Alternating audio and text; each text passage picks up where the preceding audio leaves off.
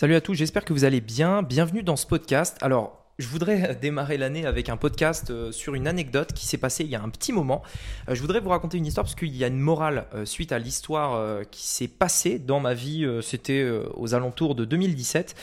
Et je pense que c'est extrêmement important d'avoir cette leçon que j'ai pu tirer de, de cette expérience pour bien démarrer cette année 2022. Allez, c'est ce qu'on va voir aujourd'hui dans ce podcast. C'est parti. Business en ligne, investissement et mindset. Mon nom est Rémi Jupy et bienvenue dans Business Secrets.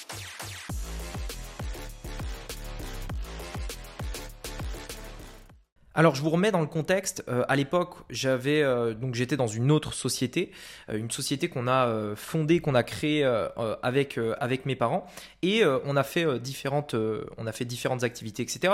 Spoiler alerte, cette société aujourd'hui n'existe plus dans le sens où on a arrêté parce qu'en fait tout simplement les, différents projets qu'on a voulu lancer n'ont pas marché. Et l'un des l'un des projets en fait qu'on avait lancé, c'était une une machine. et alors je vais pas rentrer dans le détail de cette machine.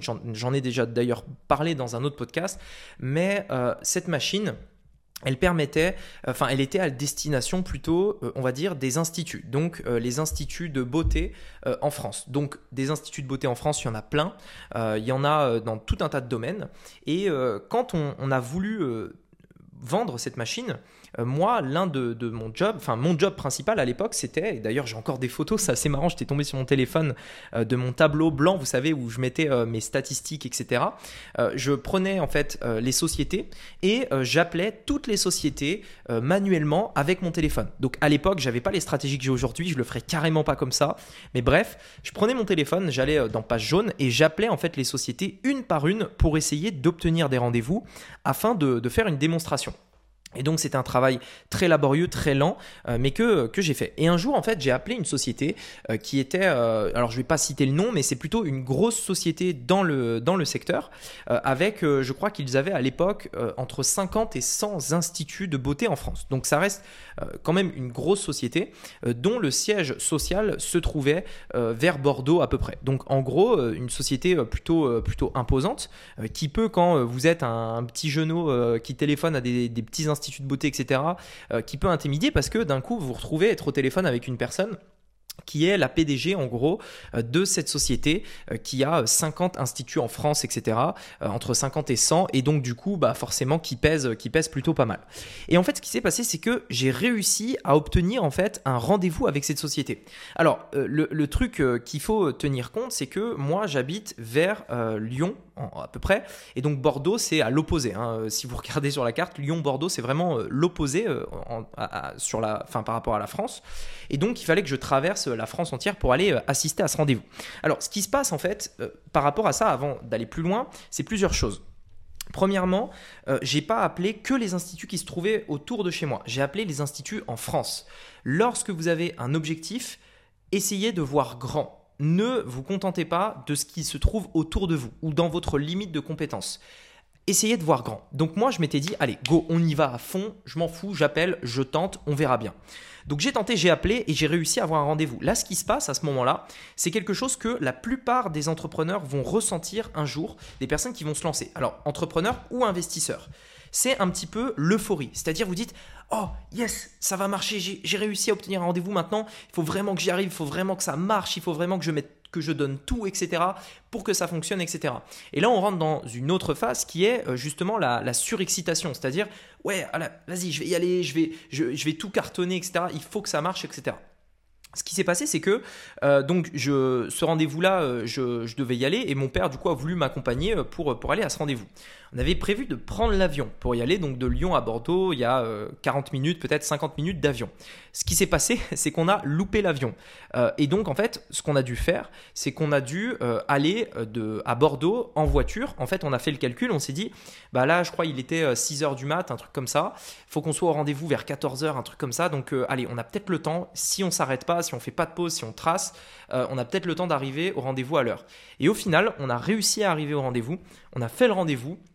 Euh, donc euh, forcément motivation et tout. En plus euh, les billets d'avion, bah du coup ils n'ont pas été remboursés. L'essence, la voiture et tout, ça coûte une blinde parce qu'il y a les autoroutes, etc. Donc en plus de ça, on a, on a fait ce, ce trajet-là. On a fait le rendez-vous à fond, on a fait notre présentation, etc. Ça s'est plutôt bien passé. Et ensuite, plus de nouvelles plus nouvelles pendant, je crois, au moins une ou deux semaines. On essaie de les relancer, rien du tout, etc. Jusqu'au jour où on a eu même pas la, dirigeante, la secrétaire qui nous a dit, bah finalement, on n'est pas intéressé, etc. Et là, en fait, forcément, ce qui se passe, c'est vous, vous êtes dans un. Enfin, quand tu réalises ça, c'est-à-dire, tu te dis, putain, je comprends pas, on a fait un rendez-vous de fou.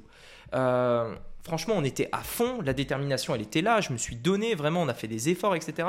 Euh, on est allé jusque là-bas, on a fait une présentation, ça s'est bien passé, on a fait tout ce qu'on pouvait, en fait, c'est ça.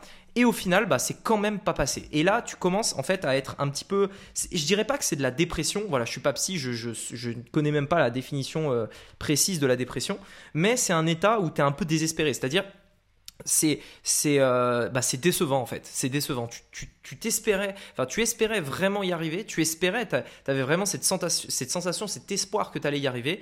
Et au final bah en fait tu te remets encore dans cette position qui est ce sera toujours pas celle-là en fait c'est allez on continue c'est toujours pas ce partenariat là qui va nous faire décoller et en fait cette sensation là je l'ai ressentie énormément de fois euh, où tu te disais bah allez euh, cette fois c'est la bonne non, c'est pas la bonne. Bon, allez, peut-être que la prochaine fois ce sera la bonne. Et puis la prochaine fois, tu te dis, allez, cette fois-ci c'est la bonne. Et au final, non, c'est pas le cas.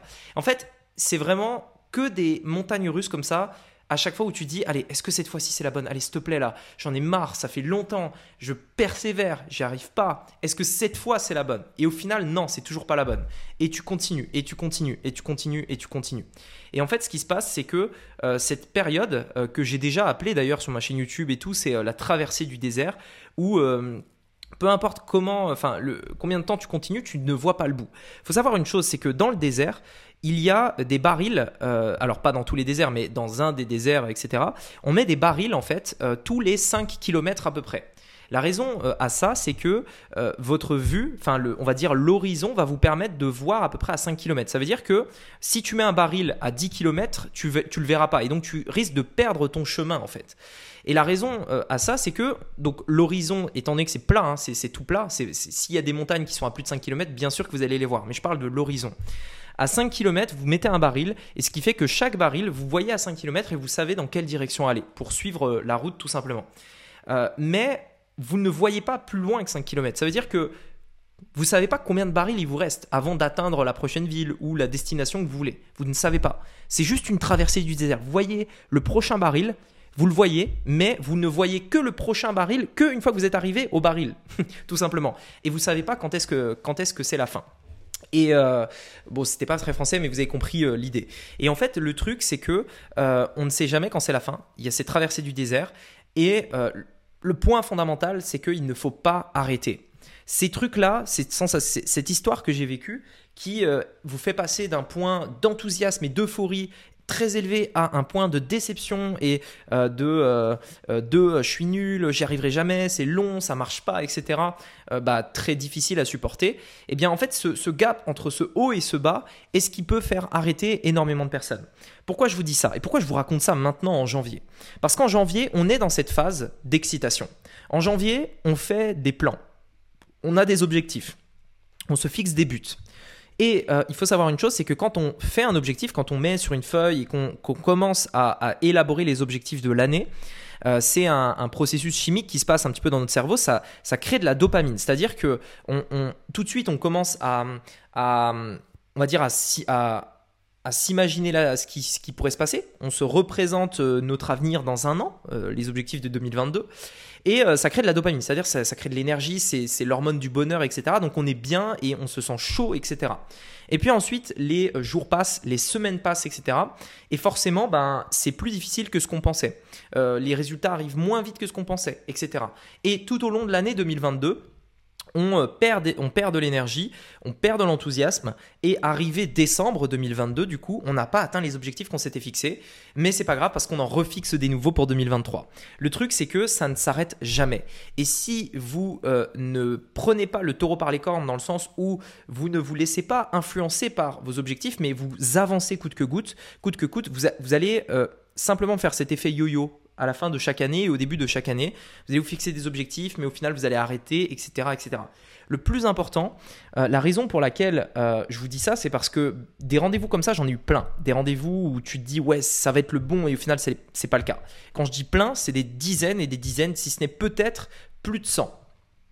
Euh, Mais le truc, c'est que j'ai jamais arrêté. Le truc, c'est que, bien entendu, c'est dur. Bien entendu, tu as des phases où, euh, ouais, c'est galère, tu as envie d'arrêter et tout.